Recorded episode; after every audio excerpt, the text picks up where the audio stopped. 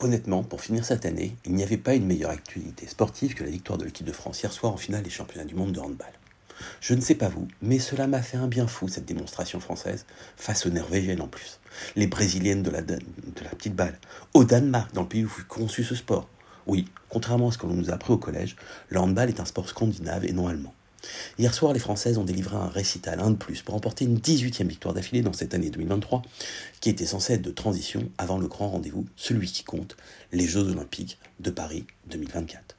Depuis leur sacre à ce Tokyo après un euro fini à une fristante quatrième place, l'entraîneur des Bleus, Olivier Crumbles, avait décidé d'opérer une transition, en se privant de plusieurs joueuses clés des victoires mondiales, européennes et olympiques intervenues entre 2017 et 2021. Finalement, la transition fut plus courte que prévu et reconnaissons que ce fut une divine surprise.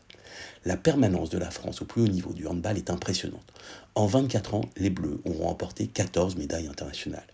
Hier, en finale, dans le Money Time, c'est aussi bien Lena Granvaux, 20 ans, premier tournoi international au compteur, que la capitaine Estelle Enzeminko, de 12 ans, son aînée, qui portait l'équipe.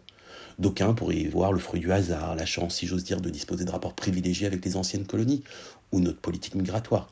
Quel match de Tamara Horacek, dont le père était international croate. Mais cela serait passé sous silence l'incroyable travail mené depuis des années par la Fédération française de handball. J'ai déjà eu l'occasion d'en parler ici, la politique fédérale pour le développement de la pratique de ce sport est unique en France. Un exemple illustre cela mieux que tout. L'année prochaine, a-t-on appris samedi, le football français créera la Ligue féminine de football dirigée par Jean-Michel Aulas, le mythique président lyonnais. Au handball, elle existe depuis 15 ans, créée dans la continuité de l'élan donné par l'organisation du championnat du monde en 2007 en France. Pas mal pour une fédération qui compte 4 fois moins de licenciés que celle en charge du ballon. À la semaine prochaine.